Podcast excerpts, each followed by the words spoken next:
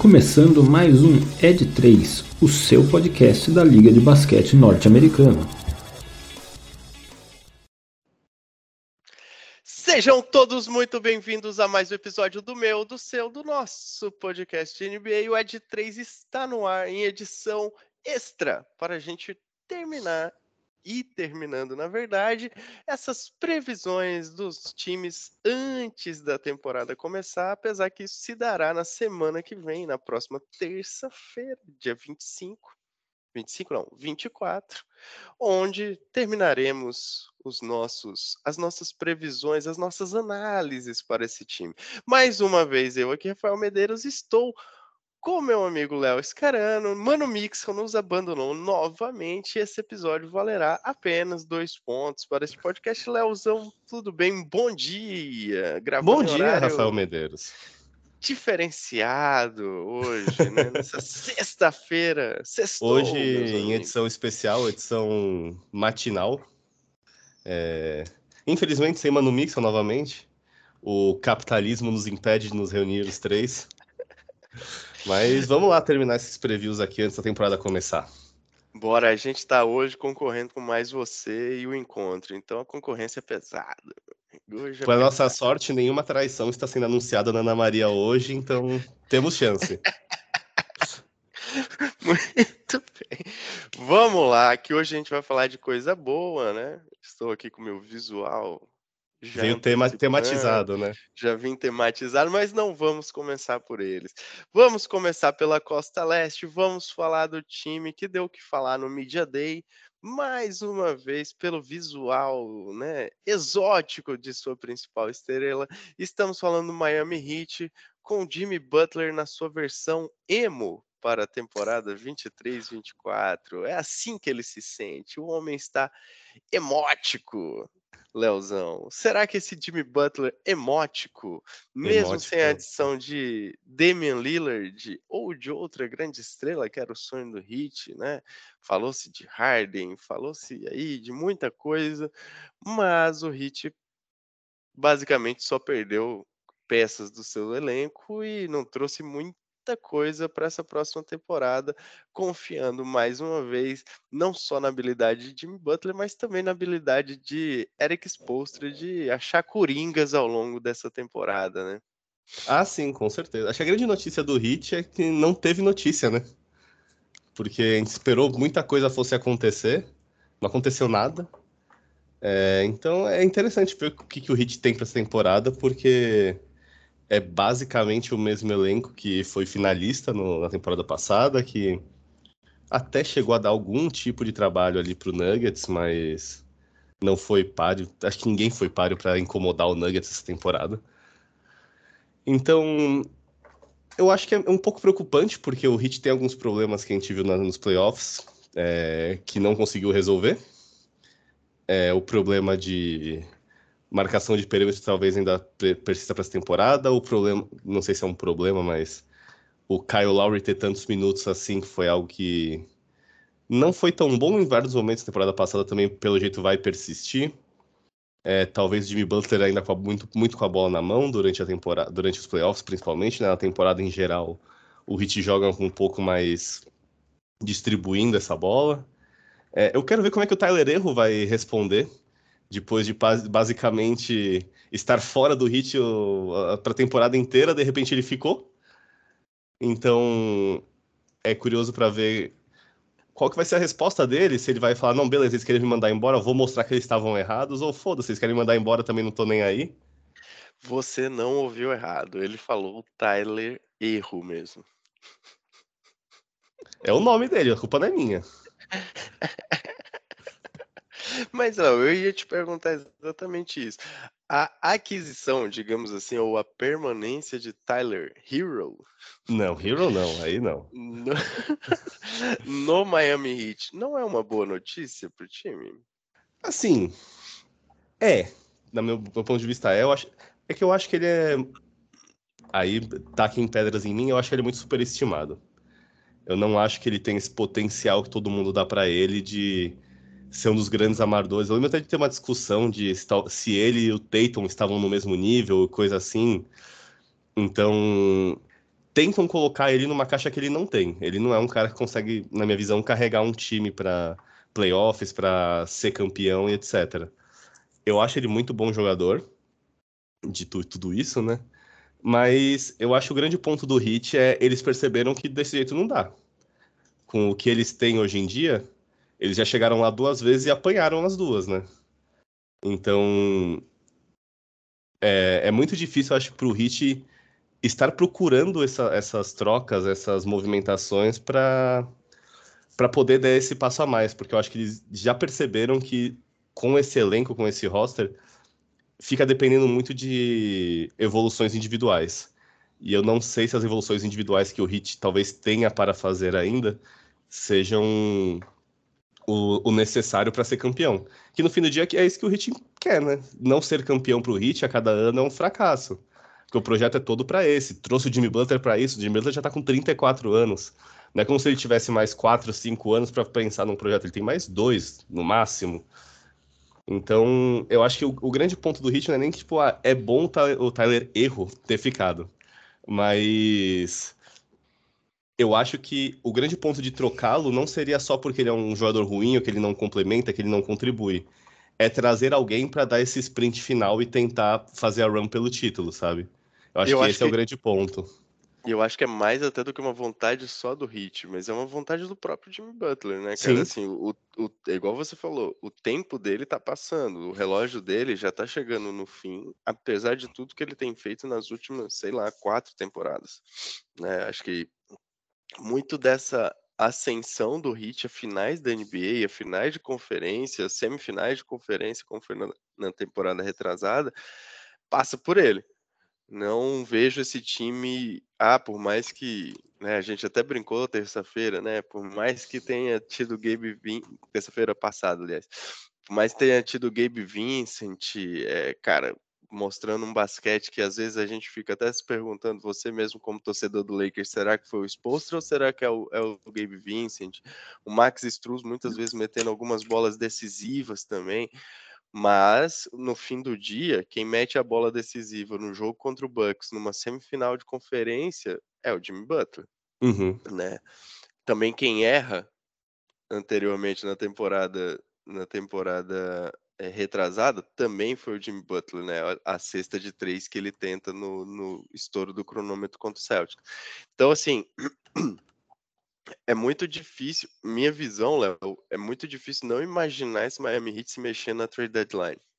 Se não se mexeu agora, na minha visão, é por dois motivos. Um, por ainda confiar nesse elenco para a temporada regular, e óbvio, eu acho que para a temporada regular esse time vai dar conta e vai brigar. É... E dois, porque não achou a oportunidade certa. Sim, concordo. E, é. e, acho que o Pat Riley, como o mágico das trocas, né? O homem consegue inventar umas coisas que ninguém tá enxergando. Eu acho que ele vai esperar a trade deadline para encontrar essa oportunidade certa. Que, igual você falou, eles têm que achar alguém que fa faça um boost nesse time de ponto de cara. Agora vai.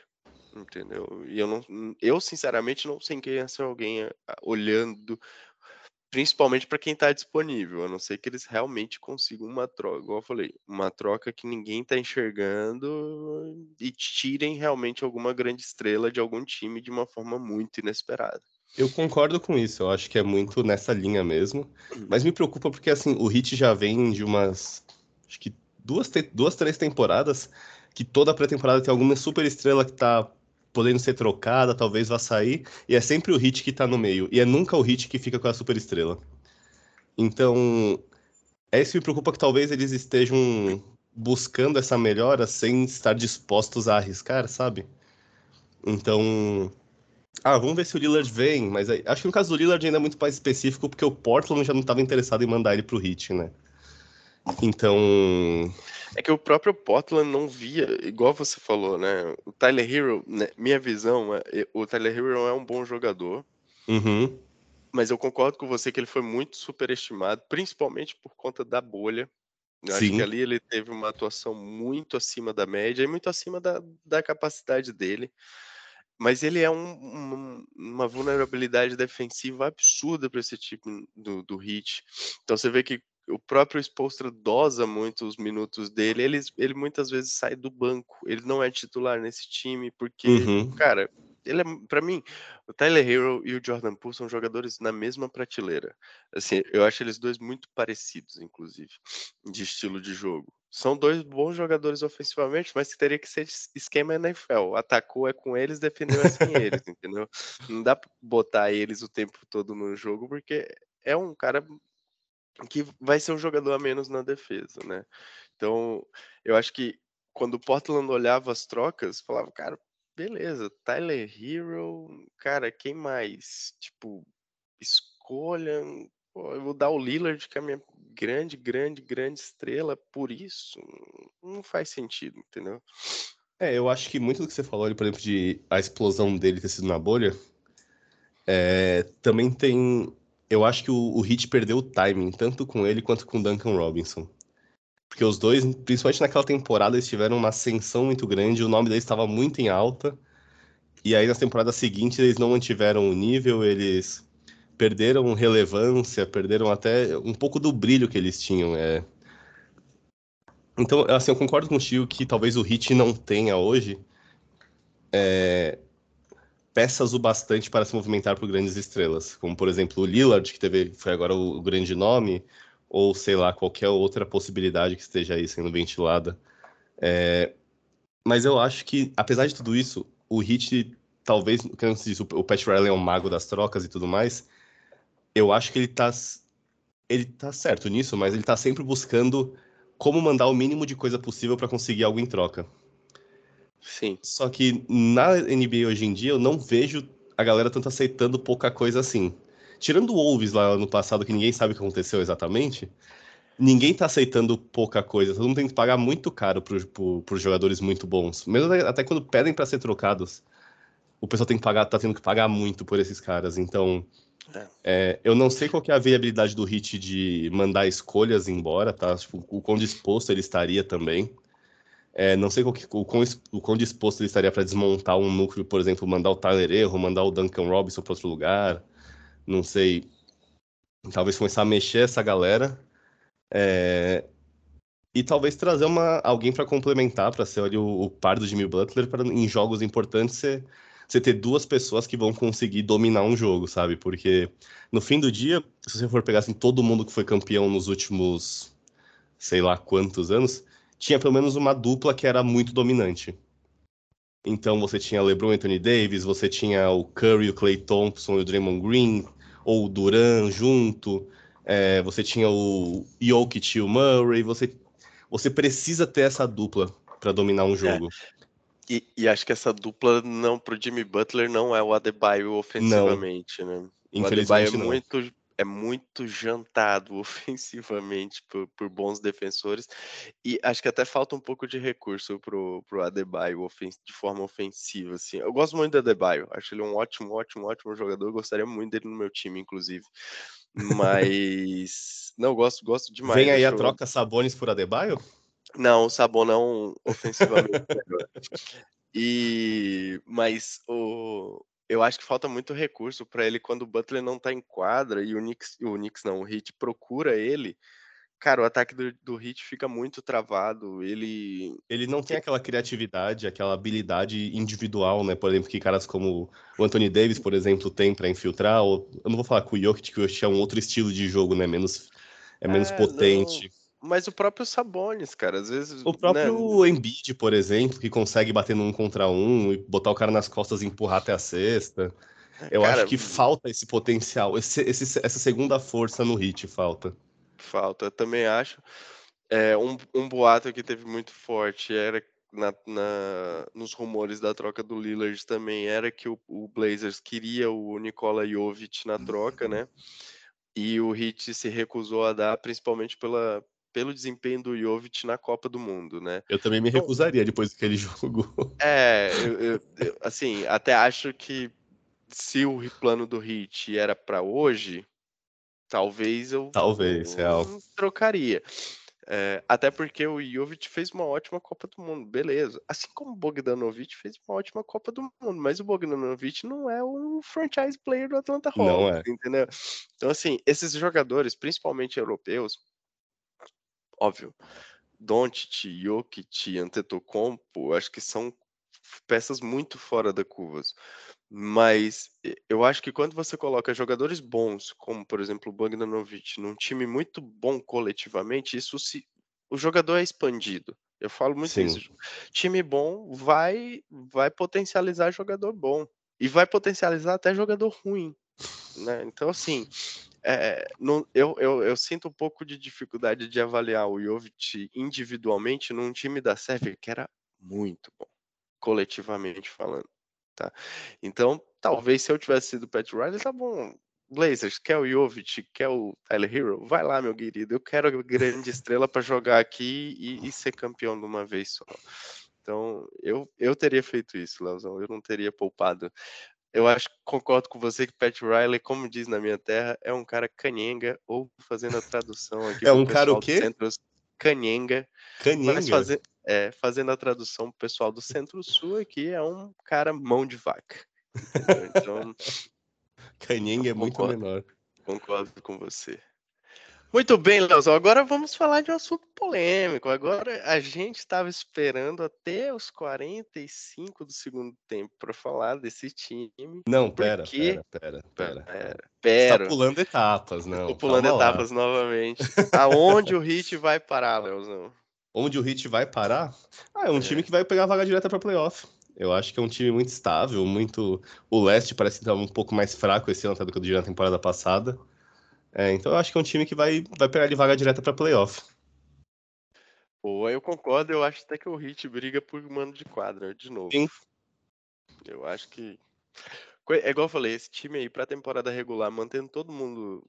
Mantendo o Jimmy Butler saudável, é, é, é mano de quadra, entendeu? Se o Jimmy Butler machucar, beleza. E aí esse time briga por play-in, mas com o Jimmy Butler em quadra, é vaga, é vaga direta e talvez até mando de quadra. Muito bem, agora sim, Leozão, falaremos de um assunto polêmico que hum, estávamos, ó, hum. empurrando com a barriga, empurrando com a barriga. O homem apareceu, depois apareceu? ele sumiu. Hum, não apareceu. Aí ele apareceu de novo, aí ele apareceu? sumiu de novo. Não apareceu. Estamos falando do bagunçado Philadelphia 76ers com a novela mexicana barra luta de UFC barra Big Brother Brasil barra confusão da fazenda James Harden e Daryl, é Daryl Morey, né? Que é o, Daryl Morey, isso. Daryl Morey, que é o nosso GM do Philadelphia 76ers. Cara, o Sixers, além, obviamente, de estar tá perdendo já o James Harden, acho que perdeu algumas boas peças de composição desse elenco, né? Uma delas a gente, inclusive, até falou é, no episódio passado, Shake Milton. Sim. É, dá para acreditar, já tinha perdido o Tybalt, é, dá para acreditar nesse Sixers como contender do leste ainda, Léo? Mesmo uh... com camaronês, francês, estadunidense, Joel Embiid agora? Olha, acreditar é de graça, né? Já foi dito outras vezes aqui. Só que eu não estou disposto a pagar por acreditar nem de graça nesse caso. É, assim como se perdeu muita peça de composição, perdeu o Niang, perdeu o Shake Milton, perdeu o Jalen McDaniels, perdeu o homem das enterradas incríveis, o Mac McClung.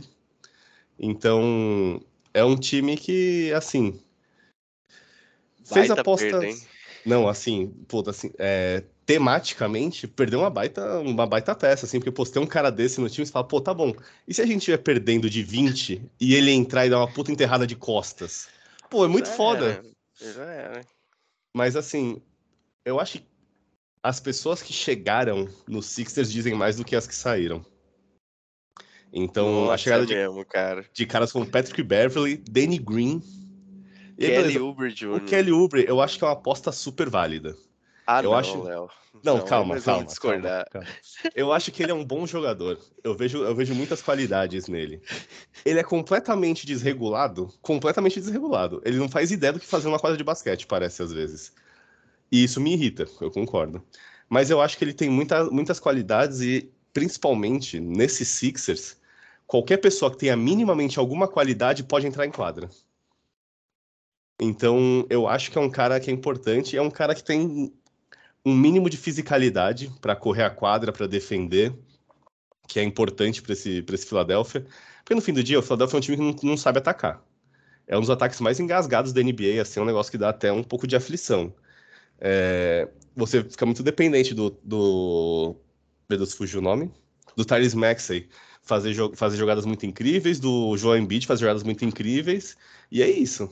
O Tobias Harris parece que não sabe mais jogar basquete direito, ele aparece um dia, some um mês. É, do resto do time, você não tem ninguém muito capaz de fazer muita coisa, assim. Sei lá, talvez os maiores expoentes do resto do time sejam o que? Montrezl Harrell? Daniel Frank... House? Daniel House, Frank Korkmaz é um cara que é Paul importante. Né? Pô, sabe, tipo, então qualquer cara que tenha um mínimo de capacidade, um mínimo de qualidade, um mínimo de potencial, eu acho que é importante ter nesse time. Então o Kelly Oubre, para mim, ele não é um puta jogador. Eu gosto até dele, assim, eu acho que ele tem boas qualidades. Eu acho que ele é um cara que, assim, pode, sei lá, é, ficar aberto em zona morta, errar a bola de três pra cacete, e aí, de repente, ele corta umas bolas para dentro e recebe um passe do Embiid que tá na cabeça do garrafão, enterra uma bola, ajuda na marcação e corre transição, coisas assim, sabe? Que no fim do dia é o que eu acho que o Sixers tem. Ele tem um pick and roll de Maxey com o Embiid, vai provavelmente colocar o Danny Green aberto num canto da quadra para errar um monte de arremesso de três, que é o que ele tem feito nos últimos quatro anos, basicamente. É, e tentar marcar, mas não conseguir marcar muito bem porque ele não tem mais físico para isso, então ser batido e torcer para o Embiid conseguir pegar o cara que bateu ele e dar um toco. Vai provavelmente colocar o Patrick Beverly também para levar a bola até o outro lado da quadra, deixar na mão do Max e parar num canto e ficar lá se jogar no joelho de alguém com uma bola que tá sobrando ali no meio da quadra e arrumar briga. E é isso. Esse é o cara, ataque do Sixers, sabe? Olha, olhando esse elenco aqui, cara, é sofrível, hein?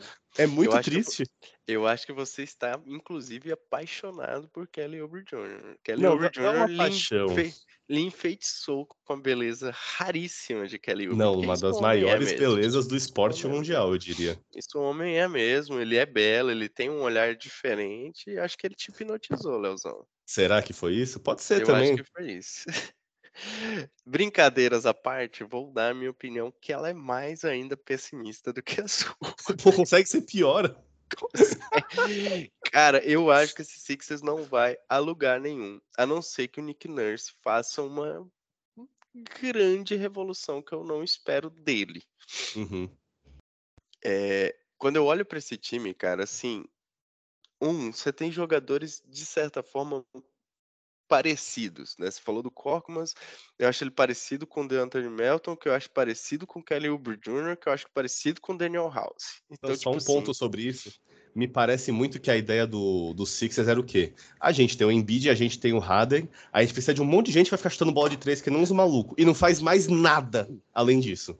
Exato, esses caras não fazem mais nada. E aí se livraram do, do Nieng, que era mais um maluco que também só entrava e só, só fazia uhum. isso. Vou voltar aqui ao futebol americano. O Nieng era o cara do field goal.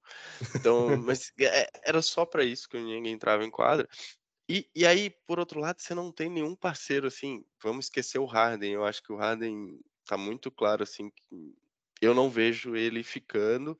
Um ou pouco. se ele ficar, vai ser igual o Ben Simmons na última temporada do Ben Simmons lá, que ficavam inventando contusões e contusões e contusões para o Ben Simmons ficar fora dos jogos, né? Até o momento em que o Ben Simmons realmente ficou, ficou pagando as multas lá de, de ausência de, de jogos, etc. Uhum. Mas eu acho que a única peça importante que esse time tem, acho que é o único grande ativo além do Embiid, é o Maxey. Que é o outro cara que pode fazer alguma diferença, alguma jogada diferente junto até com o Embiid e, e talvez o que o Sixers esteja apostando é muito nessa dupla e acho que até pelos boatos que se houve, né? Porque o Clippers queria o Harden, mas também queria o Maxey, né? Na troca. E, ou seja, o Clippers não queria mais nada também, né? e o Sixers refutou muito em, em enviar o Maxey o Maxey, desculpa.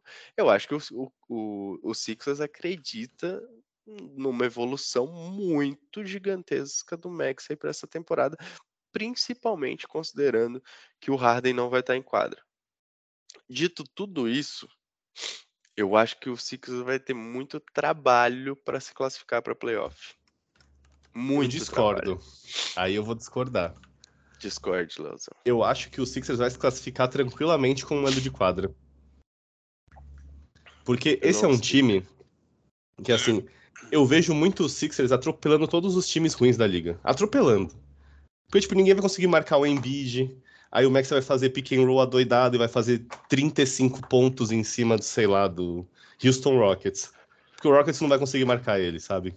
É, só, só tem um ponto, né, Léo? A divisão dos Sixers, que é a divisão que tem Knicks, que tem Celtics, é, e, é o, e é onde é, são, é contra o, quem o Sixers joga mais, né? São 24 jogos.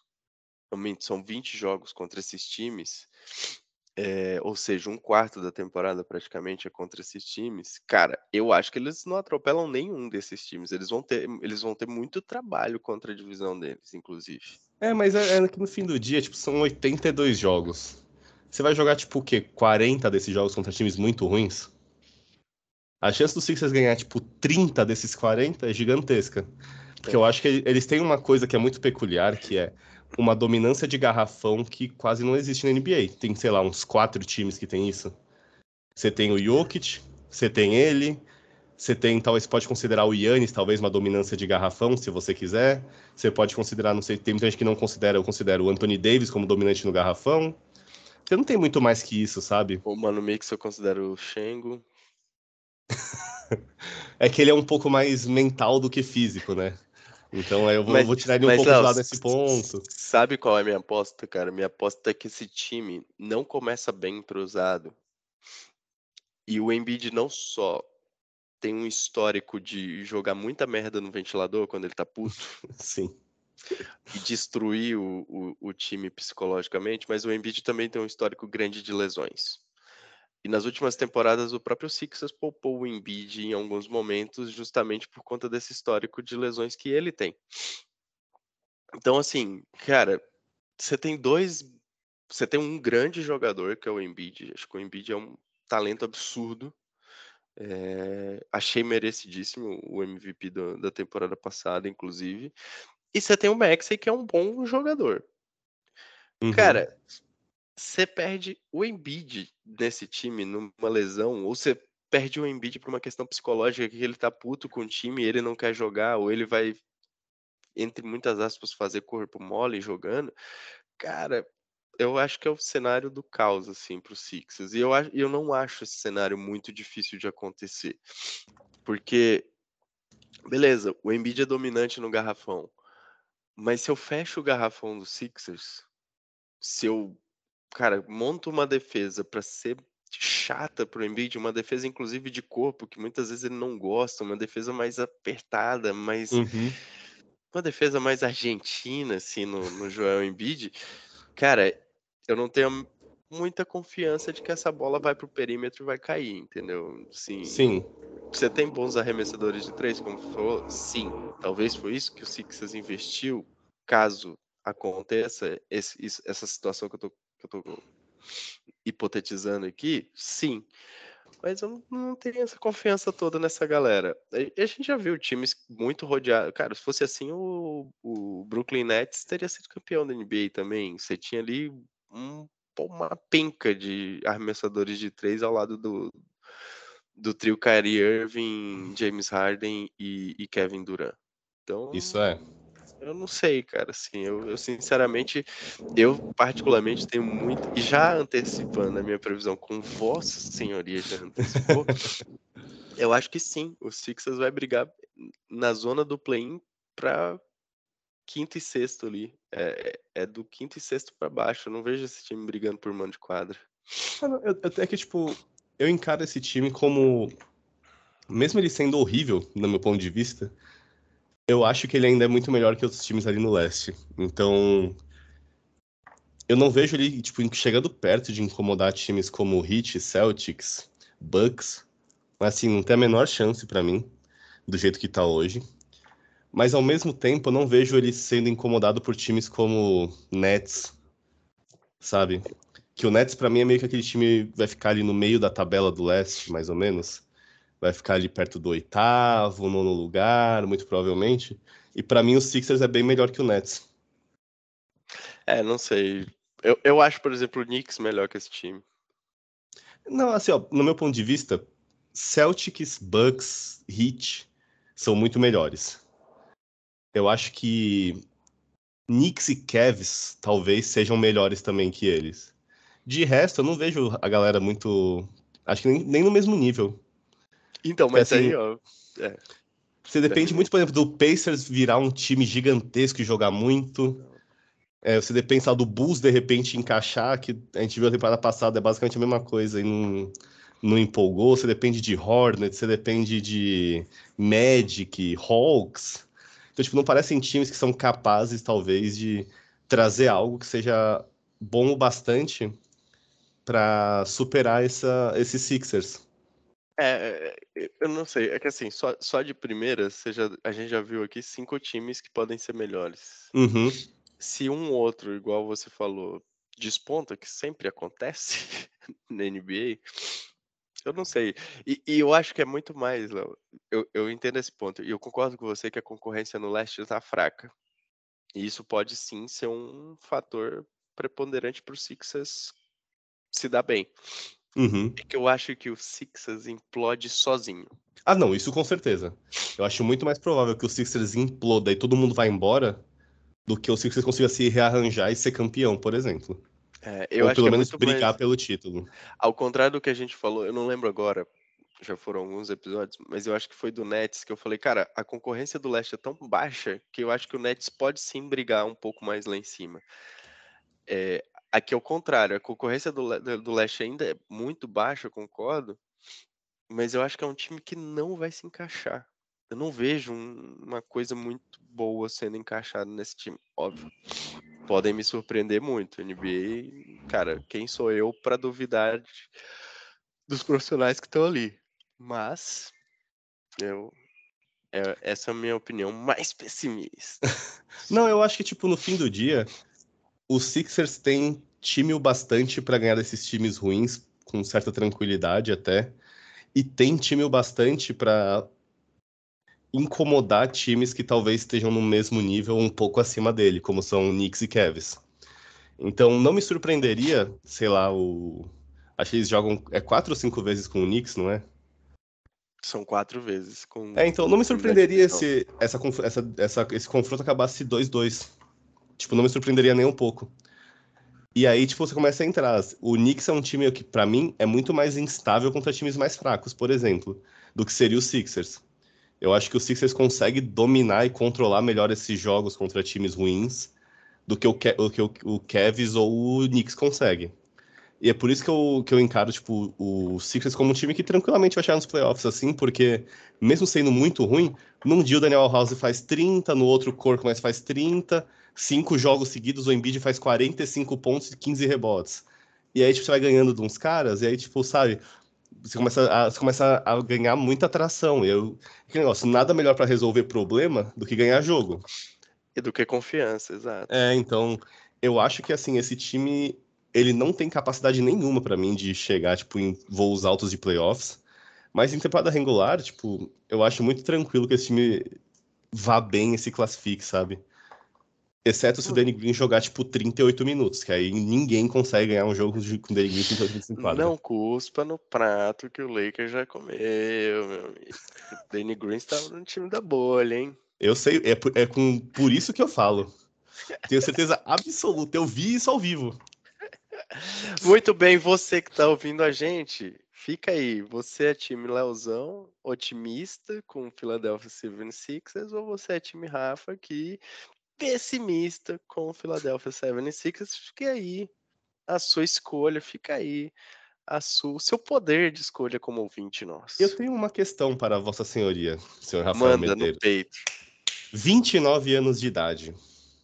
É, Todos, toda a carreira na NBA desenvolvida sobre, no Sixers. É. Nunca disputou uma final. Eu acho que nunca teve chance direito de disputar. Só contra o, aquela que perdeu pro Raptors lá. Sim. ficou, sim. Então, você sendo Joel Embiid, se vendo, se vendo chegar aos 30 anos de idade, sabendo que para pivôs é muito mais difícil jogar até os 38, por exemplo, você iria embora? Sim, já teria ido. Desculpa, mas com a vinda de, a vinda de Kelly Uber Jr. pro meu time já é um baita sinal do tipo, cara, nós não queremos. Não, aí, aí não, aí não. Aí, eu... aí a nação Kelly Uber Jr. Brasil vai te cobrar. Mas assim, falando sério agora, eu acho que essa, é esse é um dos principais motivos, assim, Léo, do meu pessimismo. Eu acho que o Embiid deve muito em breve pedir troca. Eu não, eu não me surpreenderia também, nem um pouco. Porque o time, assim, pode acontecer tudo isso que você falou, esse time engrenar, porra. Só que aí vai, minha visão, para esse time engrenar vitórias, ele precisa muito dessas atuações do Embiid. E essas atuações do Embiid, cara, sozinho, é o que vão principalmente mostrar para ele que ele tá só. E, e, assim, ele estar só só vai ser mais escancarado do tipo assim, bicho, se não sou eu, esse negócio não vai para frente. E, e ele já sabe, o Embiid sabe, igual você falou, que ele sozinho não vai ser campeão da NBA. Então, assim, é, é, esse é meu ponto. Pode acontecer tudo de bom na temporada regular dos Sixers. Igual você falou. O Embiid manda bem, 40, média de 40 pontos e 20 rebotes por jogo. O Maxey acertando as bolinhas de três, cotado para Most Improved Player of the Year. O Embiid vai olhar pro lado e falar: Cara, tem eu e um maluco aqui que, bicho, até outro dia era um novato. E no Sim. mais não tem nada. É terra arrasada. Ou seja, para você, podemos ver Embiid no hit em pouco tempo. Podemos. Essa é uma das trocas que, se o Pat Riley for muito, muito ousado, habilidoso e ousado, dá para brigar, cara. Justo. Dá para brigar. Aí a gente volta para aqueles Sixers do rebuild do processo que é lindo de ver. E aí a, a, frase do Nick Nurse vai ser uma beleza, né? Que ele fala Nossa. que ele foi pro, pro Sixers para jogar com MVP, pra, né, para treinar o MVP e vai ficar sem MVP. Muito bem, Leozão. Falamos aí Muito da bem. Costa Leste. Agora vamos pegar um aviãozinho. Nós vamos para outro time bem polêmico. Porque esse time aqui tem gente que acha que pode ser campeão, é impossível, duas estrelas, cara, de nível altíssimo, é, um time para muita gente com um elenco bom de apoio e não sei o que, tal, tal, tal. Mas tem gente assim como eu que não tem muita esperança por esse time. Estamos falando do primo do Los Angeles Lakers, do Los Angeles Clippers, das duas estrelas Kawhi Leonard e Paul George.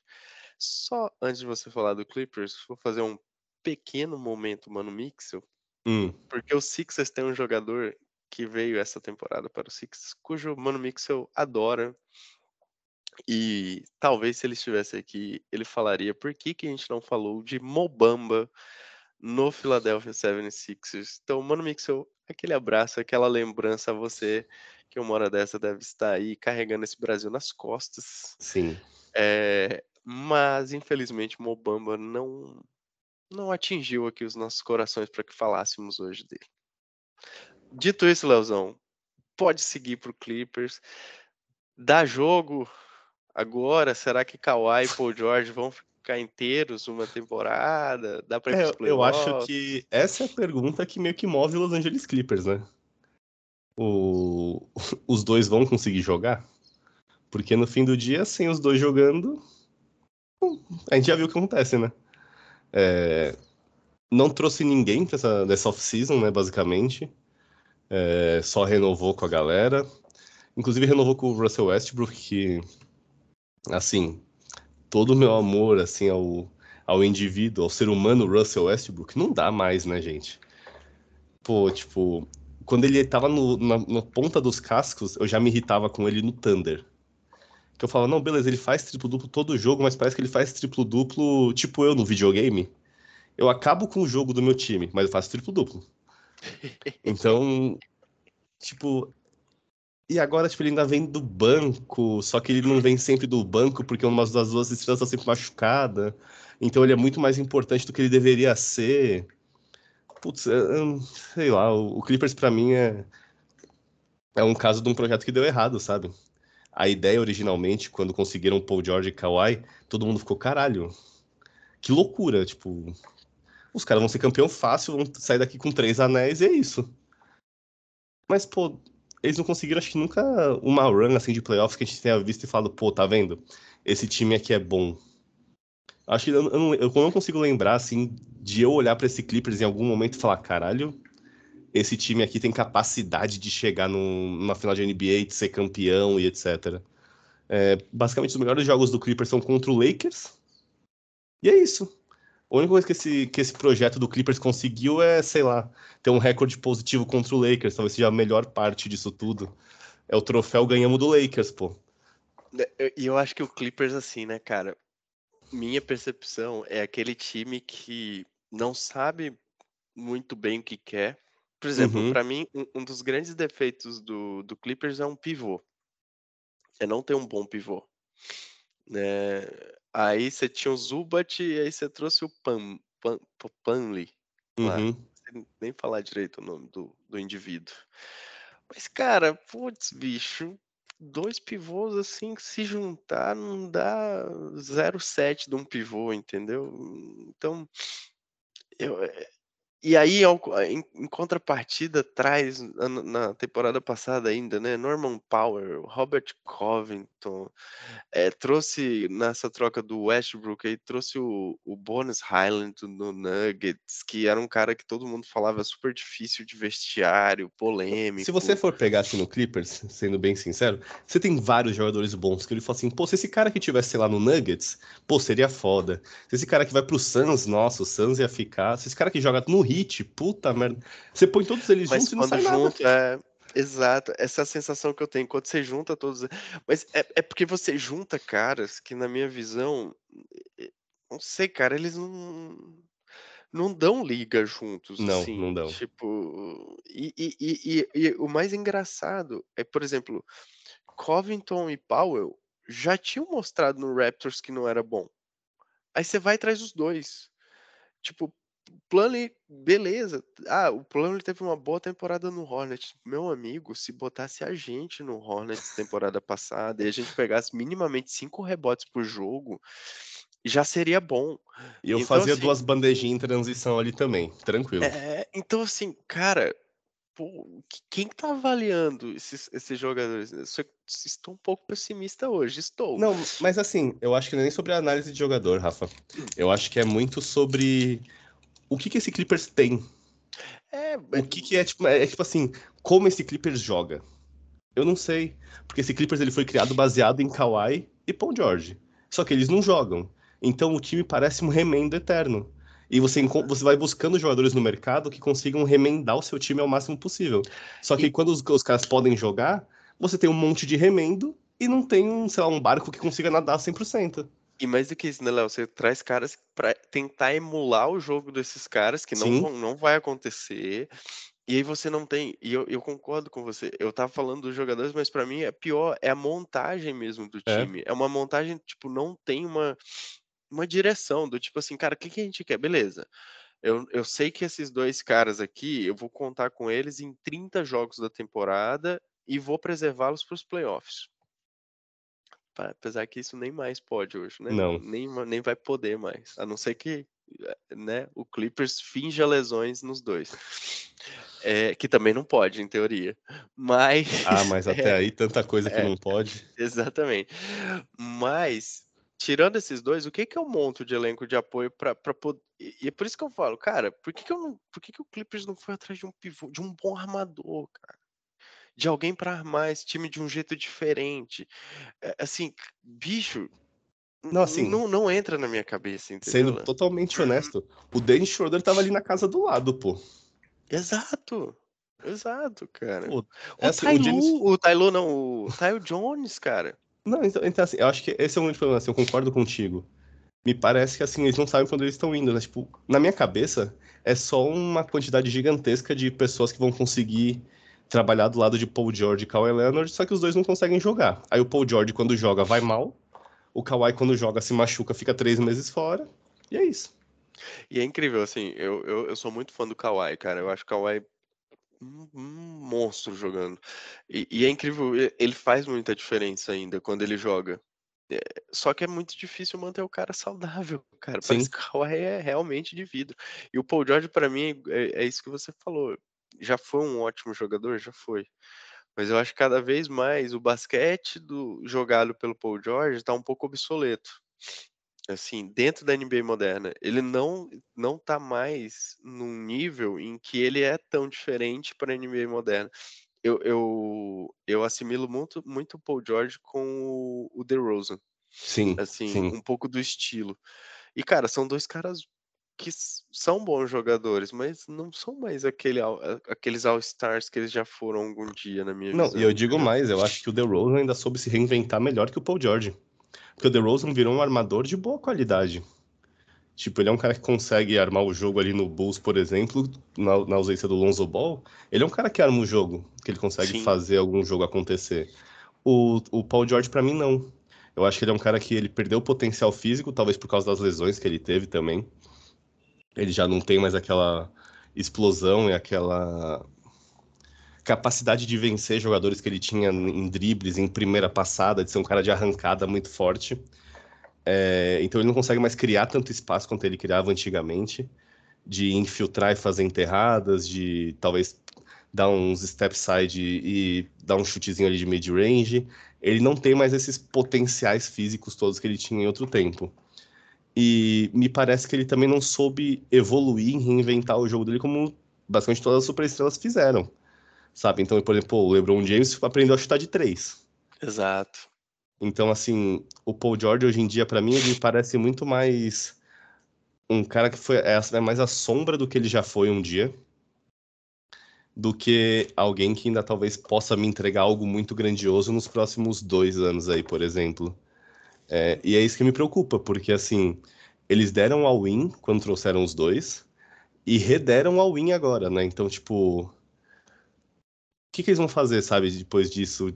O que que eles podem movimentar ali dentro e criar de diferente para construir um elenco, para transformar esse elenco e, e conseguir buscar o objetivo que é, seu, é, que é o título. Porque, tipo, você tem ali, eu abri aqui rapidinho, você tem Nicolas Batum com 34, Robert Covington com 32. Aí você tem, obviamente, as duas estrelas com o Paul George 33, o Kawhi com 32, Marcus Morris com 34, Mason Plumlee com 33, Norman Powell com 30, Westbrook com 34. Tipo, quem tem idade vai para você conseguir fazer um projeto é, sei lá, o Terrence Mann e o, e o Zubat. É, esse era um ponto que eu ia falar. É um elenco extremamente envelhecido também. É, Muito envelhecido. Assim, é, sei lá, cara, eu, eu tô um pouco pessimista mais uma vez com esse Clippers. eu também. É, e acho que é um pouco disso que você falou, assim, você tem dois. Se você pegar o Big Three, vamos colocar assim, do Clippers, né? Westbrook, Paul George e Kawhi. Você tem dois jogadores que não souberam se adaptar às mudanças do tempo. Que pra mim é o Westbrook e o Paul George. Sim. O Westbrook até ensaiou uma mudança, mas hum, ele não consegue, na minha visão, mudar. Eu acho que muito do que você falou, por exemplo, do DeRozan passa pelo Popovich, o tempo que o o DeRozan passou no Spurs. Provavelmente. É, eu acho que houve muito trabalho nele ali. É, e talvez esses dois precisassem de alguém que fizesse isso por eles. Não É sei que, se o, é, é que o não- Tyloo é muito mais um organizador do que um, É. um treinador, né? Tipo, o Tailu não vai fazer isso. O Tailu Não. não é esse técnico. Então, mas eu assim, acho que eles também não estão tão preocupados com isso. É, provavelmente. Eu concordo. Então, assim, Leozão, dito tudo isso, aí um a gente fala, né? Briga direto pelo. Não, pra mim é um time de play-in. Eu não acho que os caras vão ficar saudáveis, como a gente disse, sei lá, do Lakers, do Warriors, do Suns. Eu acho que é um time que corre muito risco de lesão.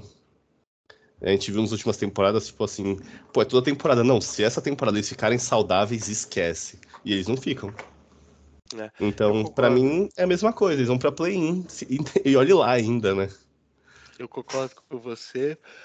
Pra mim é um Clippers que briga. E olhe lá por play-in. Acho que a concorrência do Oeste é muito forte. É, eu não vejo esse time brigando nem com, contra o Dallas, pra ser sincero. Uhum. É, então, assim, eu acho que é um Oeste muito mais difícil do que foram os- as últimas temporadas, com times que se reforçaram, a gente falou disso no último episódio. Então, eu acho que ele vai brigar mesmo para brigar pro play-in. assim. Sim. Até, até um, um dos times que a gente ainda vai falar hoje aqui por último, se a sua principal estrela tiver saudável, que eu sei que e tem Não muita estará. dúvida sobre isso, para mim é melhor que esse Clippers. Então, assim, é, é difícil ser, ser otimista com esse time do Clippers aqui. Concordo. Muito bem, Lauzão. Agora nós vamos falar de coisa boa. Agora o meu otimismo tá de volta. Agora vai ser difícil manter a imparcialidade, queridos ouvintes. Estamos falando do Sacramento Kings. Leozão, nem vou falar porque senão eu emociono. Mas quais as previsões? Se for perguntar para mim as previsões de onde o Kings vai parar, esse acaba- o episódio acaba em dois minutos. Mas quais suas previsões pro imparciais, frias e calculistas sobre o Sacramento Kings? Frio e calculista como sou, eu acho que o Kings dá uma reforçada, assim, não legal, legal, mas eu gosto do Jalen Noel, tá? Eu, eu acho ele um bom jogador. Por incrível que pareça, tá? Diga-se de passagem. Mas eu acho que ele é um bom jogador, eu acho que ele é um cara que complementa nesse estilo de jogo que o, que o Kings tem. É um cara que agrega. E assim, é um time que se encontrou basicamente temporada passada. Eu não acho que vai fazer uma temporada regular tão boa quanto fez na temporada passada. É, até porque outros times se organizaram melhor para esse ano. é, tem times que vão vir muito mais fortes do que vieram temporada passada e tal. Tem que ver como é que o, o Suns vai reagir nessa temporada, como é que o Lakers vai reagir, como é que o Warriors vai reagir. Então eu acho que talvez a concorrência esteja muito mais dura e muito mais prestando atenção no Kings que estava temporada passada, estava voando embaixo do radar, né? Foi tipo do nada, mano, o Kings tá meio que disputando a liderança do Oeste, assim, tipo, ninguém entendia o que estava acontecendo direito. E agora, agora hoje o pessoal olha e fala, não, tudo bem, o Kings é um time forte, vamos pensar nele de forma diferente. Então, tipo, vai atrair um tipo de atenção diferente do que atraiu na temporada passada. É, o que pode ser um risco, porque assim, muito time vai se preparar melhor para enfrentar o Kings, eu acho. Vai se preparar assim de entender exatamente como é que funcionam os jogos, como é que como é que funciona essa dupla de Darren Fox e Domantas Sabonis, como talvez mitigar alguns tipos de ações que a, que a equipe faça, etc. É, dito tudo isso, eu acho que é um dos grandes candidatos à principal surpresa da temporada, porque eu acho que o Kings tem tudo para dar aquele passo a mais e talvez andar uma rodada a mais de playoffs, talvez, dependendo do chaveamento, né, de quem pegar, andar duas, sabe, de repente chegar numa final de conferência, coisas nesse sentido. Eu acho que assim, esse Kings tem essa capacidade. O que precisaria para isso? Uma evolução em quadra de alguns jogadores. É, talvez, eu não acho que o Darren Fox precisa evoluir assim absurdos, mas talvez ele consiga ser um cara um pouco mais consciente de jogo. O que, que eu digo de consciência de jogo é entender melhor os momentos dentro de quadra, de como você precisa acelerar e fazer o jogo correr, e talvez dar um pisar um pouco no freio e jogar um pouco mais lento e trabalhar um pouco mais. Talvez às vezes até deixar, tipo, em que momentos dos jogos, deixa, deixa o Sabonis jogar 3 um contra um dentro do garrafão ali seguido. E é isso, deixa lá, sabe? Cava umas faltas, dá uma travada no jogo, enrola, respira. É, Eu acho que esses pontos principais, assim, de refinamento do que o Kings precisa, tem, assim, boa chance do time fazer, tá? É, eu gosto do Mike Brown como técnico. Eu acho que ele tem uma escola muito boa ali com o, com o, Steve Kerr. Então, eu gosto também do jeito que o Steve Kerr gosta de trabalhar os jogadores dele e fazer eles evoluírem. Eu acho que o Mike Brown tem muito para isso também. Ah, eu só quero ver como é que o time vai conseguir se adaptar a essa nova perspectiva que eles têm para a temporada, porque é aquele negócio, num dia você não tem perspectiva nenhuma e vai muito bem, no outro dia sua cobrança muda pela campanha que você teve, né? Então você vira refém do seu sucesso. Sim. E aí eu quero muito ver como é que esse time vai progredir e evoluir em questão coletiva. De talvez dar um segundo passo no estilo de jogo, trazer coisas novas. E eu não vou me arriscar a falar o nome do indivíduo, mas como é que o Sasha vai se integrar nessa equipe? Vezenkov. É, então é isso aí, eu, eu confiei, tá? É, mas é porque assim, ele é um cara que, óbvio, na NBA ele tem zero nome, por razões óbvias, mas ele é um cara que ele chega com um estofo, vai, eu diria assim, e talvez para jogar na posição mais carente do Kings.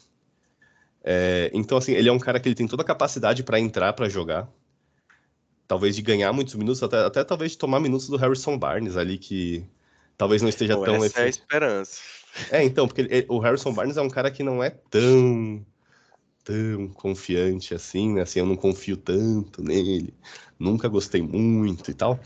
Mas que ele é um cara que entrega ali, tipo, os seus pontinhos, seus rebotes e não sei o que. Ele é um cara é consistente. É, então ele é um cara consistente. É um cara que, você colocar ele ali do lado do, do Fox e dos Sabores, ele vai saber se aproveitar disso. Então, eu acho que, assim, de tudo que o Kings fez, manter o elenco, para mim, foi a principal.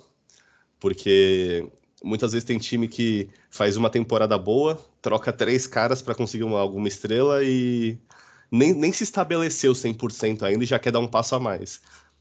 Eu acho que essa temporada para o Kings é de se estabelecer e se estabelecendo, dar esse um passinho a mais, talvez dois, que eu disse para. Eu não acho que o Kings vai brigar pelo título esse ano, mas para quem sabe daqui dois, três anos, ser um time que já está ali estabelecido nos playoffs, que talvez faça uma, duas movimentações. Eu acho que o contrato do Harrison Barnes acaba na temporada que vem, se não me falha a memória. Então você abre um capzinho ali para talvez fazer uma troca um pouco mais arriscada. Eu gosto muito desse processo do King. Não parece nem o Kings de verdade, né? Para ser bem sincero. Para ter um processo estruturado e bom. Então, assim, a qualquer momento eu espero que esse time troque todo mundo e, sei lá, saia com seis caras de 35 anos mais, porque eles parecem legais. É muito o que o Kings faria normalmente. É, Mas é, acho é... que aprender. Acho que aprender um pouco com os erros do passado é importante, né? Não, com certeza, até porque não foram poucos erros, né? foram muitos. Mas, então, Léo, não, só para só finalizar aqui, eu acho que o principal ponto da temporada do Kings é conseguir entender quem ele é. Se ele é o time que vai. A gente vai ser o topo de, de Conferência Oeste. E a gente vai passar esse ano, o ano que vem, o outro sendo top 3, top 4 da Conferência Oeste, mando de quadra nos playoffs e é isso aí. Ou não, a gente é um time que ainda tá um passo atrás, a gente precisa progredir mais para isso. Então talvez seja, tipo, entender se aquela, o que aconteceu na temporada passada foi a temporada ou se é o que o Kings é de verdade. É, eu acho que o Kings está no limiar, cara, assim, de, acho que esse, essa tua, tua análise é muito boa, de entender, vou pegar um exemplo mais recente, assim, se a gente vai querer seguir o exemplo Atlanta, Atlanta Hawks, uhum. Né? Ou se a gente vai querer seguir talvez um exemplo OKC, só que guardadas as devidas proporções para ambos Sim. os lados, né? Ou seja, eu quero me estruturar melhor cada ano que passa e ir crescendo, que é para mim é o que é o OKC, ou eu quero fazer uma loucura, trazer uma grande estrela como DeJounte Murray, acreditando que ele junto com o meu elenco super jovem vai é, vai dar o passo. Uhum. Eu acho, cara, que para responder essa pergunta, essa temporada ela é essencial uma coisa: entender o quanto o elenco de apoio do Kings vai conseguir ou não melhorar. O que eu quero dizer com isso? É, o quanto Keegan Murray vai ter uma evolução, o quanto Kevin Herter vai evoluir ou não, o quanto o Chris Duarte, que veio do Indiana Pacers, vai entrar e se adequar bem a esse time e ter uma evolução. Eu tô falando de um cara que é segundo ano, terceiro ano, né, do Chris Duarte na liga. Uhum. É, o quanto o Sasha vai entrar e, e, ter uma boa adaptação barra evolução ao longo do tempo. Porque assim, Fox e Sabonis é aquilo tá mais do que provado. Eu acho que não tem. É igual você falou, não, não, eu não espero um grande salto do Fox. Cara, uhum. o Fox teve uma temporada espetacular né, na temporada passada. Talvez sim. Ele precise agora refinar algumas coisas do jogo dele, como o arremesso de três, como o timing de, de aceleração ou não do jogo. Tudo bem que o estilo do Mike Brown é um estilo de jogo muito intenso, em que precisa realmente dessa movimentação, dessa aceleração como um todo. É, e o Sabonis idem, é aquilo. O Sabonis acho que trouxe até um, um QI de basquete que o Kings precisava muito, Total. muito mesmo. Então, assim, acho que esses dois jogadores não dá para esperar muita coisa além. Agora, do elenco, do restante, do que envolta esses jogadores, sim. Então, o que, que a gente pode esperar de teto desse, desse apoio?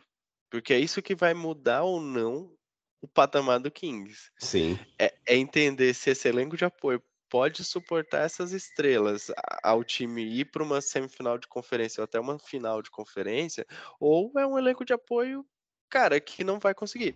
Exemplo, os playoffs do ano passado, Kevin Hurt foi pífio nos playoffs, pífio. Foi, foi pífio, ele não, não fez nada, absolutamente nada. O Trey ele Lyles, era uma vulnerabilidade, né? Ele era uma vulnerabilidade altíssima. O Trey Lyles foi melhor que ele.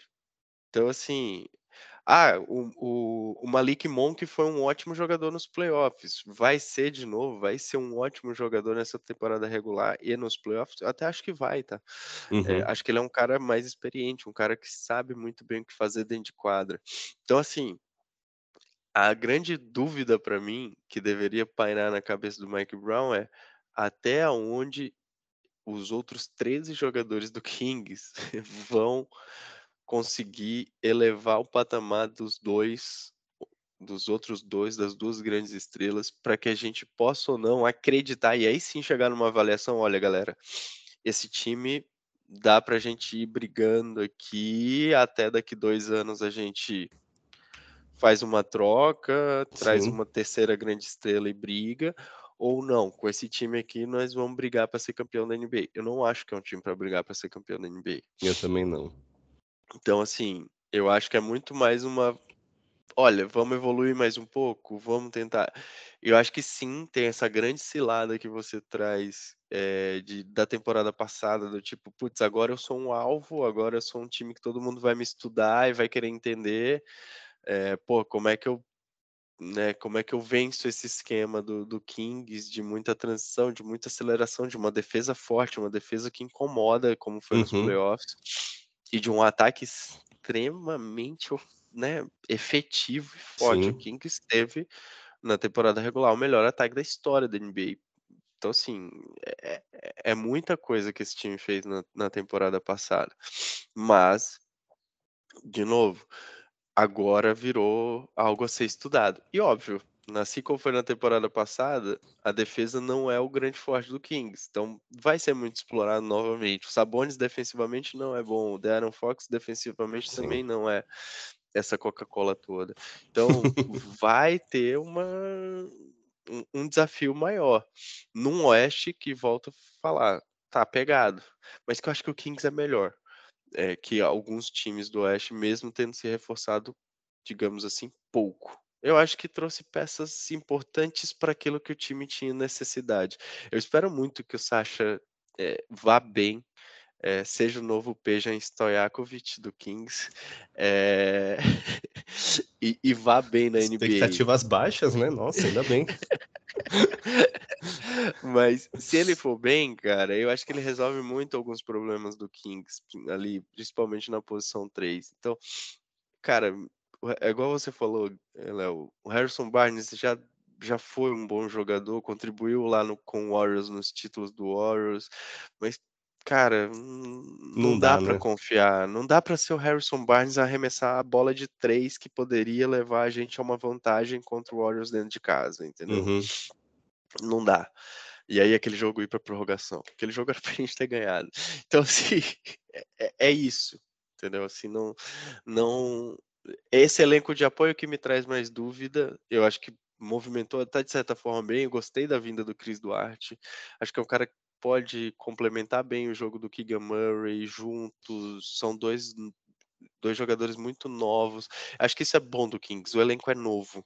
O elenco é jovem, então assim, a maior parte do elenco é novo. Você tem mais velhos ali, basicamente é o Barnes, o Malik Monk e vou até considerar o Sabonis um pouco mais velho, mas nem é. Então, é, é um elenco muito jovem, né? Sim. Tem o Kesley Edwards, que fez algumas boas partidas no final da temporada passada. Acho que é um moleque bom da gente ficar de olho para essa temporada também, que pode jogar numa posição de ala pivô, que é importante para o Kings. Então, tem coisas, eu acho que a, a, ainda tem teto esse time do Kings. É, Agora... eu acho que o principal notícia, notícia não, mas o principal ponto pro Kings é não se desesperar, né? É, Mesmo que não vá é. tão bem quanto foi na temporada passada, tipo, acontece. É um time novo ainda que tem espaço para evoluir, etc. Então, eu acho é que isso. não se desesperar é o principal ponto para esse Kings. É isso, cara. É ter calma, não ter desespero, não bater a loucura e trabalhar direito e trabalhar bacana, que, que acho que o resultado vem. Sua projeção pro Kings? Briga por mando de quadra. Idem. Bora. Nem vou comentar muito sobre isso. Vamos falar do último time de hoje, até porque nosso tempo hum, já tá hum, estouradaço escasso. aqui.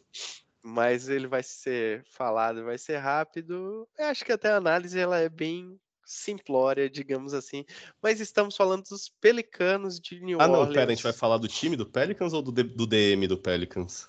Porque só falar... um deles pode levar o time aos playoffs. Não, então, a gente vai falar da um. Qual a possibilidade do Pelicans ir aos playoffs? Zion Wilson está, estar inteiro na temporada? Isso depende de. Do departamento médico e de Deus. Que... É, esse é o segundo ponto. depende de um milagre. Apesar que Zion jogou alguns joguinhos agora nessa pré-temporada e o homem está literalmente voando, meu amigo. voando. O homem voou numa enterrada, inclusive com a mão direita, que nem é a boa. Que nem é boa. Mas, Léo, brincadeiras à parte. O que esperar desse Pelicans aí, mesmo com ou sem Zion? É, eu, assim, eu tô esperando o que eu esperei nos últimos três anos, eu acho. O Zion vai jogar? Porque é basicamente isso, é, é a isso que se resume o Pelicans, porque assim, igual a gente falou sobre o Clippers, que era um projeto montado em volta do Kawhi, do Paul George, e sem eles parecia um time só cheio de remendos.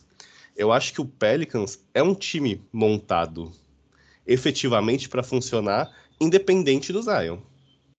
Porque um time com Steve McCollum, com Brandon, eu gosto muito do Brandon Ingram, de passagem. Larry Nance, é, que é um, é um ótimo jogador de garrafão, gosto muito também. É, então, o José Alvarado, amo de paixão. É... Nosso GTA.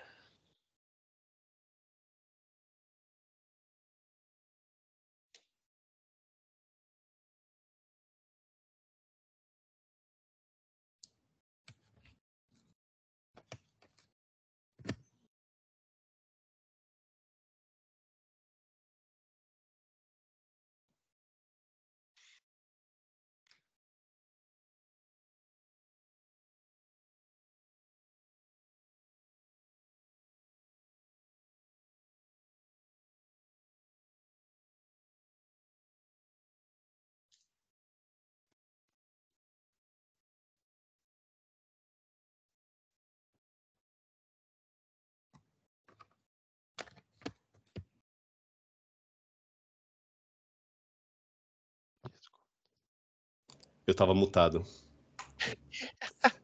eu estava com medo de te interromper. Não, podia ter falado, eu bati aqui no mute do microfone. Eu falei até que parte, só para. Isso aí não começou o Pelicans pra mim, então acho que ninguém. Não comecei? Não, então vamos lá. Vai então... lá. Você falou, não, você falou que você gostava muito do Brandon Ingram. Até essa parte deu pra te ouvir. Ah, tá. E do José Alvarado. Não, então eu falei dos caras que eu gostava ali. Não, então beleza, tá. Então vamos lá. Então, além de José Alvarado, tem um cara como Valanciunas no garrafão que, apesar eu tenho várias ressalvas com ele, mas ele é bom jogador. Assim, eu tenho certos problemas com o quanto eficiente ele é com a bola para atacar, o quanto lento ele é na defesa muitas vezes, mas ele é um bom jogador. Então, é um time que o Zion à parte, ele já funcionaria. Ele não é igual o, o Clippers que depende de Kawhi e Paul George, sem os dois o time não existe é um time que funciona e existe sem o Zion. Tanto que é um time que foi para play-in ano passado, no, é, que assim, ele existe, ele é efetivo sem o Zion. A questão é, o quanto ele é efetivo sem o Zion não é grande coisa. É um time que ali vai ficar brigando por play-in, talvez no máximo isso. Não acho que consiga fazer mais. E. Léo, mas, mas hum. você não acha que ele a minha dúvida com esse Pelicans do ano passado é, ele não foi tão bem sem Zion não por uma questão de não estar com Zion, mas mais até por uma questão da queda do Brandon Ingram na temporada passada, porque o Brandon Ingram teve uma temporada muito ruim ano Sim. passado, assim, na, na, Acho que se bobear, temporada. tirando a temporada dele de novato, talvez tenha sido a pior temporada dele na NBA.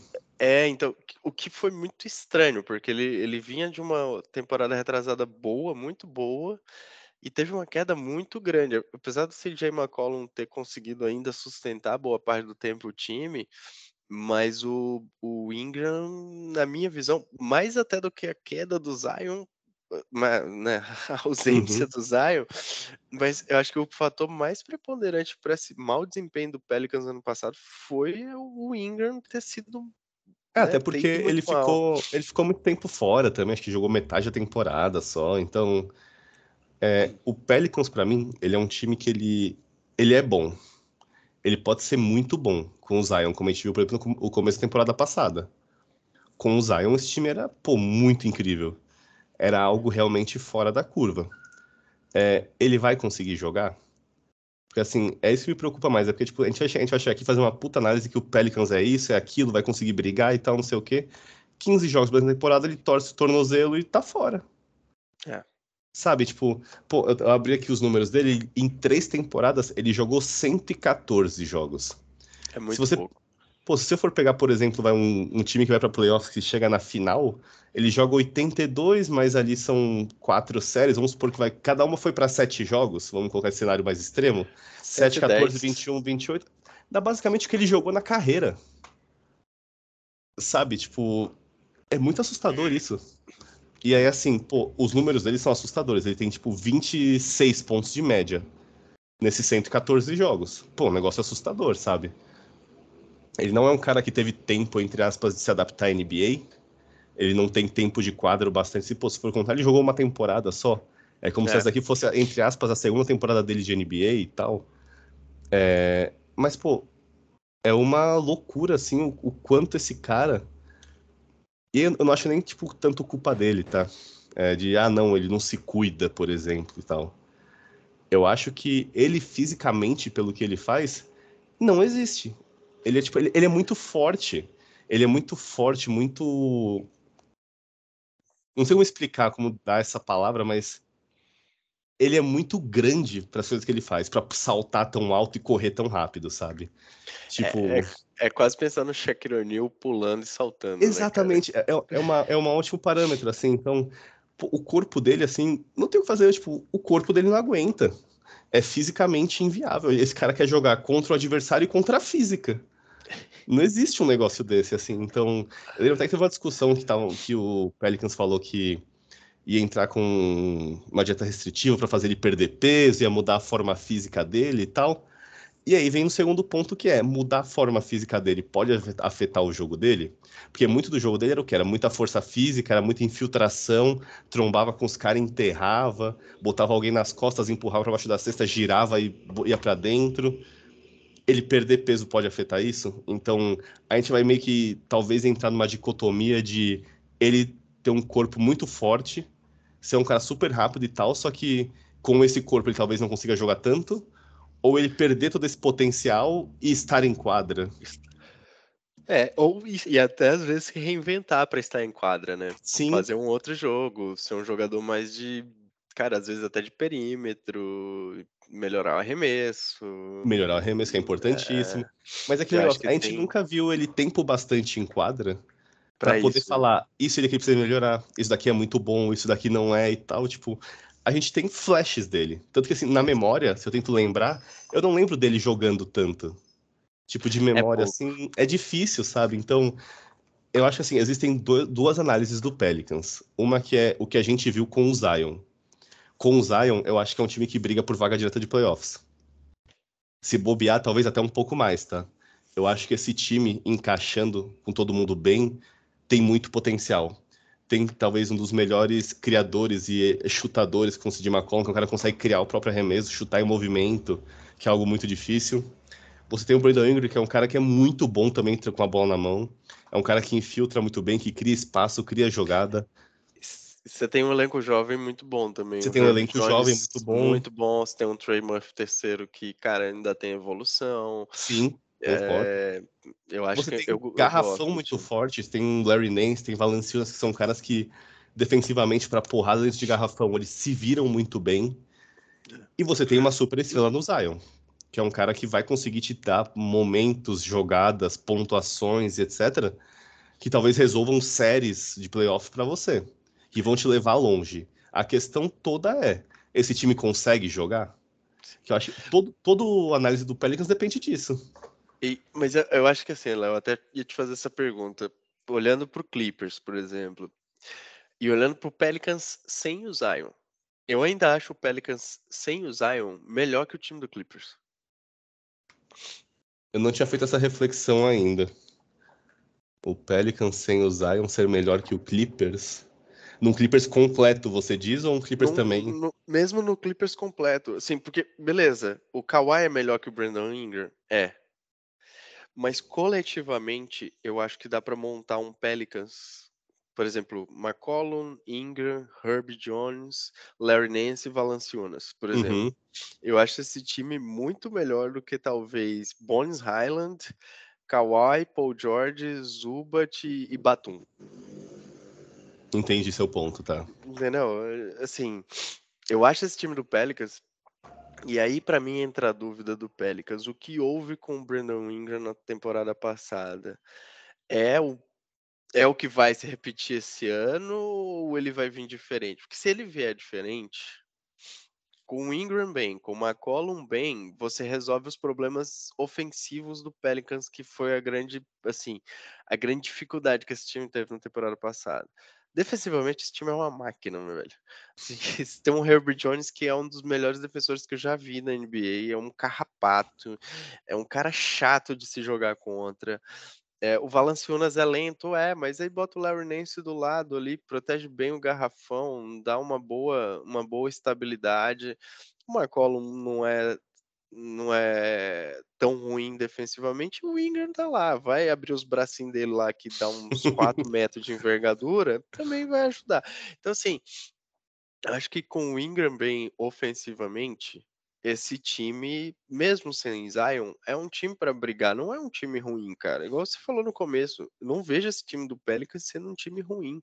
Pelo contrário, eu acho que eles perderam muito ano passado, na temporada passada, é, com as dificuldades ofensivas. E aí Uhum. isso sucumbiu o time, o time foi encolhendo mesmo.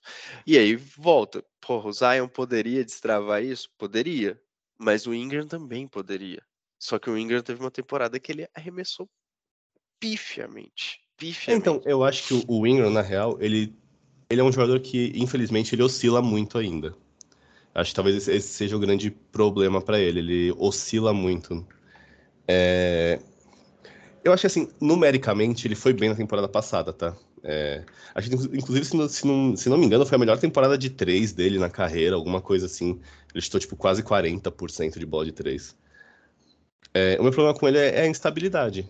E eu senti que ele foi um pouco mais instável na temporada passada do que ele é normalmente, tá? Talvez seja até pelo fato do ataque do Pelican ser muito engasgado e talvez faltar um pouco de espaço, movimentação e etc. É, porque ele é um cara que ele gosta muito de jogar com a bola na mão, de, de ter muito a bola. E um cara que joga muito em mano a mano, ele depende muito de espaço também. Se o teu time não cria espaço para você, é muito mais difícil jogar no mano a mano, etc. Mas, assim, eu acho que pro Brandon Ingram em si, é muito sobre sobre ele se entender como jogador e se entender como parte de um elenco. Porque desde que ele começou no Lakers e tal, eu sempre senti que ele era muito um cara que tentava resolver tudo sozinho, sabe? E aí isso também gerava as instabilidades, porque se assim, se ele não, não tá matando as bolas, ele acaba atrapalhando o time. Sim. Então você acaba entrando numa bola de neve e tal. Então o Brandon Ingram, para mim, é o cara que precisa desse passo de talvez se integrar e, e ter essa evolução individual de entender o espaço dele, entender que, beleza, ele vai resolver muita bola porque ele é bom, ele vai resolver muita bola num contra um, mas que talvez criar jogada para os outros também seja um passo importante para ele. Ele é um cara que vem evoluindo muito em questão de assistências, né? É um cara que tem tido muito mais participação nesse aspecto, mas eu gostaria que ele não só desse o passe final, mas que fizesse a bola rodar efetivamente. Que eu acho que talvez seja o ponto que mais o Pelicans peque ofensivamente. É um jogo muito estático. Sim, isso é verdade. Isso é verdade. É, o, o meu ponto com ele, Léo, é que eu, eu vi os, os jogos da final da temporada do Pelicans, assim, e bicho, dava muito dó assim, dele mesmo. Ele tentando arremesso e, cara, o negócio não ia, não caía. Uhum. Então, assim, e era um momento decisivo, porque era o Pelicans ali para brigar, para tentar sair do play-in, né, ir para para a zona direta ou não. Então, Sim. cara, foi foi doído. Muito bem, Leozão. Dito tudo isso, sua previsão pro Pelicans? Não tem esse negócio de com sem Zion aqui não, tá? Ah, bom, dito tudo isso, eu diria que o, o Pelicans é um time de play-in. Eu acho que ainda vai faltar um pouco para ser um time de playoff direto. É, é, é, eu acho, eu acho que ele vai brigar pelo play, mas vamos criar uma nova categoria aqui, né? Ele vai brigar pelo play alto ali no sétimo, oitavo, eu acho. Uhum. Play Eu alto é ótimo. É, eu não acho que o Pelicans vai brigar pelo nono e pelo décimo, não. Eu acho que dá pra, dá pra brigar pelo sétimo e pelo oitavo ali correndo bem, assim. Acho que, Uhum. como eu falei, tem mais, para mim tem mais times, time que o Clippers, por exemplo, tem mais time que o Mavs. É, briga bem com, com o King, se quiser. Eu acho, eu acho um time. O time em si, mesmo sem Zion, como eu falei, não é um time ruim. Eu Sim. gosto desse time do Pelicans. Muito bem, Leozão. Terminamos este episódio. Episódio punk, pesado, longo. Com críticas sérias, né? Muitas, muitas com pessoas. Críticas, discordâncias, tapa na cara. Duvidando do potencial de atletas que são muito mais bem pagos que a gente. Não, assim, nossa senhora. E que com certeza nos ouvem e levam nossas opiniões muito a sério. Muito a sério, tenho certeza disso. Leozão, qual o seu destaque final? Nossa, nem sei se eu tenho um destaque final para hoje. Meu destaque final é que tá sol em São Paulo. Nossa, isso é verdade. Isso é um belo destaque final em São Paulo. Meu destaque final, pessoal, a gente não fez isso na abertura, mas sigam o Ed3 nas redes sociais. Lá no Instagram nós estamos no podcast underline Ed3 e no Twitter ou X, né? Com podcast Ed3, tudo junto, sem Muito acento bem lembrado. sem H, sem E com H, como é o do pessoal mais novo aí, sem frufru, sem firula, é podcast underline ed 3 no Instagram, Instagram podcast ed 3 tudo junto no Twitter. E ontem a gente postou lá no Instagram é, o belíssimo trabalho que o Leozão e o Michel fizeram nessa pré nessa pré-temporada aqui da NBA, escrevendo deliciosos textos para você saborear com calma, tomando seu chá da tarde, Que é isso? sobre alguns times, entre eles o Kingão tá lá. Então, se você quiser ter uma boa e belíssima leitura sobre o Kings, acesse o nosso Twitter, podcast de 3, leia, vá lá, vale muito a pena. Acho que é um, um trabalho que a gente está começando e, e- e bem legal mesmo. Muito bem, meus amigos. Esse foi mais um episódio do meu, do seu, do nosso podcast NBA. O Ed 3 fica por aqui. Até semana que vem com o final das nossas previsões e vai ser só time bom. E, aí é também- finalmente de três mesmo, né? E é finalmente de três mesmo. A gente espera a volta de Mano Mix. Eu acho que eu magoei o Mano Mix com a minha ausência a- àquele episódio, e por isso ele está magoado. Mas ele vai voltar. E além disso, começando a temporada da NBA no próximo dia 24 também. Então se liguem, assistam, eh, vejam da forma que vocês bem entenderem. Mas assistam a NBA que ela merece teremos com certeza mais uma temporada esplendorosa. Esplendoroso. Valeu! Valeu, pessoal.